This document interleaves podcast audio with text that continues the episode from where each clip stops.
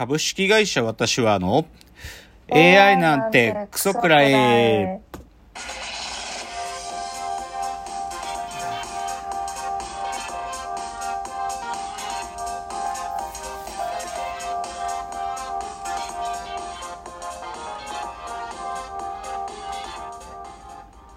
群馬が生んだ怪談時株式会社私は社長の竹之内ですサブカル研修生4代目アシスタントの深谷です。この番組は大喜利 AI を開発する株式会社私は社長の竹之内が AI のことなんかお構いなしに大好きなサブカルチャーについてサブカルリテラシーの低い社員に丁寧にレクチャー言い換えれば無理やり話し相手になってもらう番組ですということで今日は第159回、まあ、前回はね深谷3回をやりましたけどなんか少なくとも私のよく知ってる方たちがなんかリアクションしてくれたのは深谷さんはもう大丈夫な域にいるんだっていうね そういう感想が多かったですね。もうそんなに深谷さんはあの第1回の真剣20代しゃべり場をやった時からはあの危険域から脱しているんだっていう感想を皆さんから送られてきました。まあ、今日はだから今日はですねその深谷3回でなくいつも通りのなんていうか回なんですけどなので冒頭も今週のラジオエンタメライフですけどね。これねちょっとちょっと急一番最初に話そうっていうのを急に格上げして持ってきた話なんだけど、はあの BS1 スペシャルですね。NHKBS であのなんて言ったらいいんですかね吹奏楽部ドキュメンタリーをやってまして、まあ、よくあるんですよ吹奏楽部中高生の吹奏楽部っていうのはこうドラマがあるから追いかけやすい対象なんでよくあるんだけどちょっとねそれの僕最高傑作だができちゃったんじゃないかなっていうのをちょっと紹介すると。それがですね BS1 スペシャルでやってた「夜明け先生と子供たちの卒業」というのをねやっていてですねうん。あの初回が3月21日にやってたらしくてでなんかその再放送僕はこっちをねたまたま夕方もう仕事疲れてぼテレビつけて見てたらこっちやっててえっと思ってねなんかねあの旭川北海道の旭川の子供たちなんですよ高校生たち。はい。あの北海道旭川商業高校って通称局賞局賞っていうらしいんだけどまあなんか強豪らしいのよ吹奏楽部の。で、うんまあまあありがちなそこで熱心な顧問の先生佐藤淳先生っていう顧問の先生がいらしてその先生はもう赴任して30年間で全国大会に何回かいなもう10回ぐらい行ってるわけ。なんだけど、このじ50年ぐらいはなかなかあと一歩でいけなくてみたいな。だけどもう今年その先生も定年だから、その最後の年の最後の世代の子たちと一生懸命で、どっちかというと先生にもフォーカスあるんだけど、やっぱ子供たちにもフォーカスがあって、うん。いやー、ちょっとね、もうなんかもう、見てる間ずっと泣いてた。なんかもう、なんかもう、なんかね、よかったのよね。なんかさ、まあ、わざとだと思うけど、旭川だからさ、北の国からって、多分先生が淳先生、佐藤淳先生だから、淳先生、淳先生って生徒たちにも言われてるんで、多分それに当ててだけど、あの、北の国からの淳くんをやる吉岡秀隆さんがナレーションで、すごいわざとやってんのかなっていうぐらい。だけど、で、これいろいろ見てさ、ちょっともうあまりに感激して、なんかその、なんていうのかな、子供たちのね、もう本当にみずみずしさっていうか、なんかこう、垢抜けてないんだよ、全然。だけど、なんかその部活一生懸命やる感じみたいなのすごいあって、でね、よくよく調べてみると、半年前に、あの、別の NHK のドキュメンタリーの別のシリーズで、ストーリーズっていうので、9月に、去年の9月に夜明け、先生と子供たちの最後の夏っていうのがあったんうんっていうのが分かって、だからこれがある意味、前日談と完結編みたいな感じだったのよ。でも本当ね、この2作品はもう、吹奏楽部ドキュメンタリーの最高傑作です。多分まだ見られる。NHK オンデマンドで見られたりとか、NHK プラスで見られるはずなんで、だからちょっと今日、みんなまだ見られるよっていう意味で皆さんにぜひ紹介したかったの。でね、なんかいいところはほんとたくさんあるんだけど、なんつうのかな。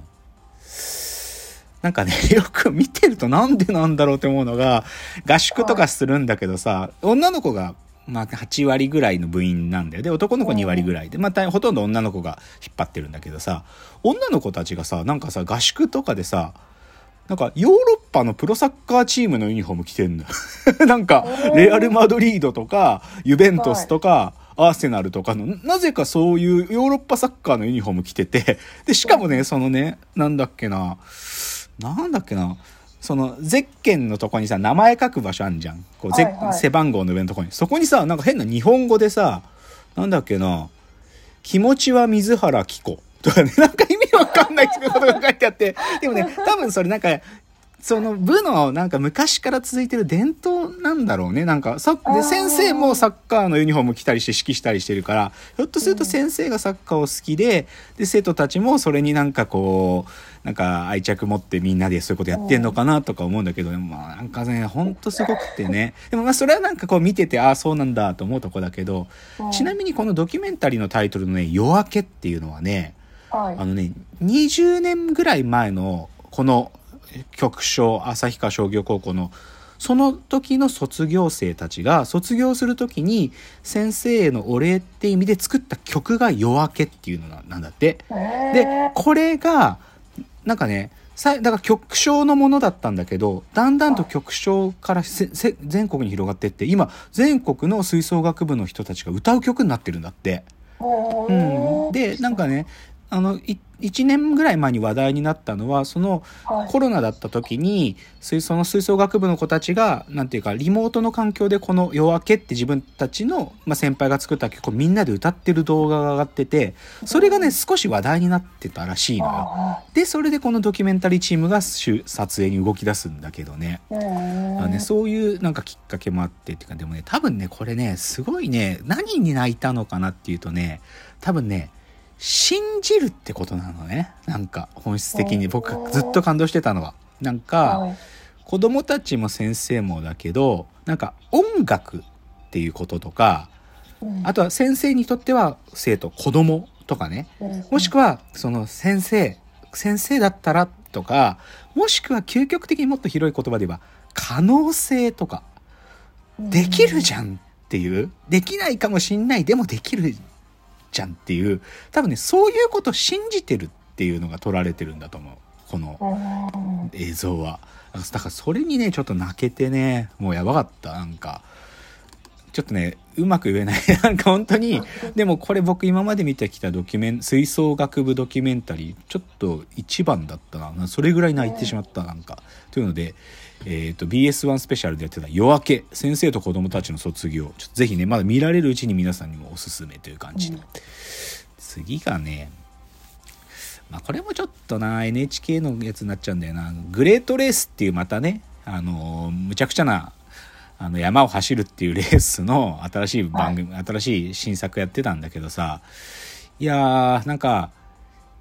冬っていうかななんか西伊豆ですごいでかいレースがあるんだって。西伊豆でになんかなにこう本当に有名な長く歴史があるトレイルランのレースがあって本当に山、うん。伊豆のもう恐ろしい山でしかもすあるところではもう風が15メーターぐらいビューってずっと吹いてくるもう当たってらんないみたいなそういう恐ろしいとこ走るトレイルランがあってでそれがあのこの前 NHK で言ってたグレートレース頂上決戦再びトレラン冬の陣伊豆トレイルジャーニーっていうのがやってたんですけどね。いやーでもこれ見て僕ね結構驚いたのはね本当にねな、まあ、このたまたまなタイミングでコロナでレースもそんな多くないからこそなんていうかな日本の強い選手が一堂に会した大会だったんだって。本本当に日本のこういうトップトレイルランナーたち。でその中の優勝候補ダントツの一人の人が上田瑠衣選手って人なんだけどはい。でこの人がこの人はもうプロなんだ。プロランナーで世界のトレイルランの試合とか出てその賞金があるレースとかで勝ってそれで生計立ててるから一人だけ物が違うのよ。覚悟も違うし。うんでね事実クソ強いのねこの人。うん。であやっぱりなんか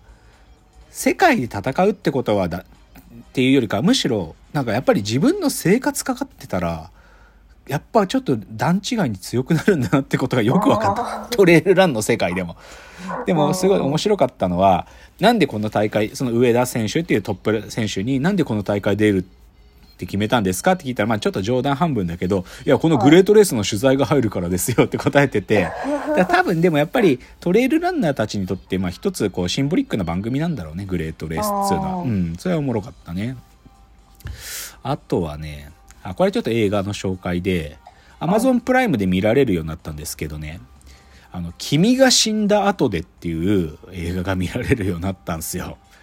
で、僕、これぶっちゃけコロナ禍で、これね、公開関数超少ないんだけど、熊谷でやってたの。唯一近くで。だから熊谷まで行こうと思ったんだけど、ちょっと行く機会がなくて行けなかった。でも何かっつうと、あの、1967年の、あのですね、いわゆるね、第一次羽田闘争っていうのがあったんですよね。そのベトナム戦争が始まるぞっていうかやってるぞって時に佐藤栄作がそのベトナム訪問することをねその戦争に反対する国民たちが羽田に集まって、佐藤栄作行くなっつって、めちゃくちゃそこでこう、あまあ、要はデモするっていう。で、その時に、兄弟の学生が一人亡くなっちゃってるのよ。で、で、で、やつは、その山崎くんっていう人が死んじゃってるんだけど、なぜ彼は機動隊に頭なんか殴られちゃって死んじゃったのか、みたいな。で、その第一羽田闘争にいた、その現場にいた、まあ今もじじいたちだけど、その人たちに取材してくっていう、すげえ、マジで60年代を解雇する系のドえドキュメンタリー映画なのよ。でもこれ見逃してて、あ、上がってるよっしゃーと思って、今見始めてるけど、暗い気持ちになるね。やっぱりね、なんかもう。でも、でもこの時はさ、でもぶっちゃけこんな風に総理大臣がベトナム行くなんてことが国民が体張って阻止するぐらい反戦って気持ち高まってたわけじゃん。でも今そこまで高まんないね。なんか、いや正直僕もうちょっと戦争早く今のねウクライナの戦争終わるかなと思ったけど、終わんないねちょっとね、少し困っちゃうなっていうぐらい終わんないなっていうので。あやべ時間だ。でも僕君が死んだ後で見られるようになってて皆さんね心してみたらいいと思いますよっていうのが紹介です。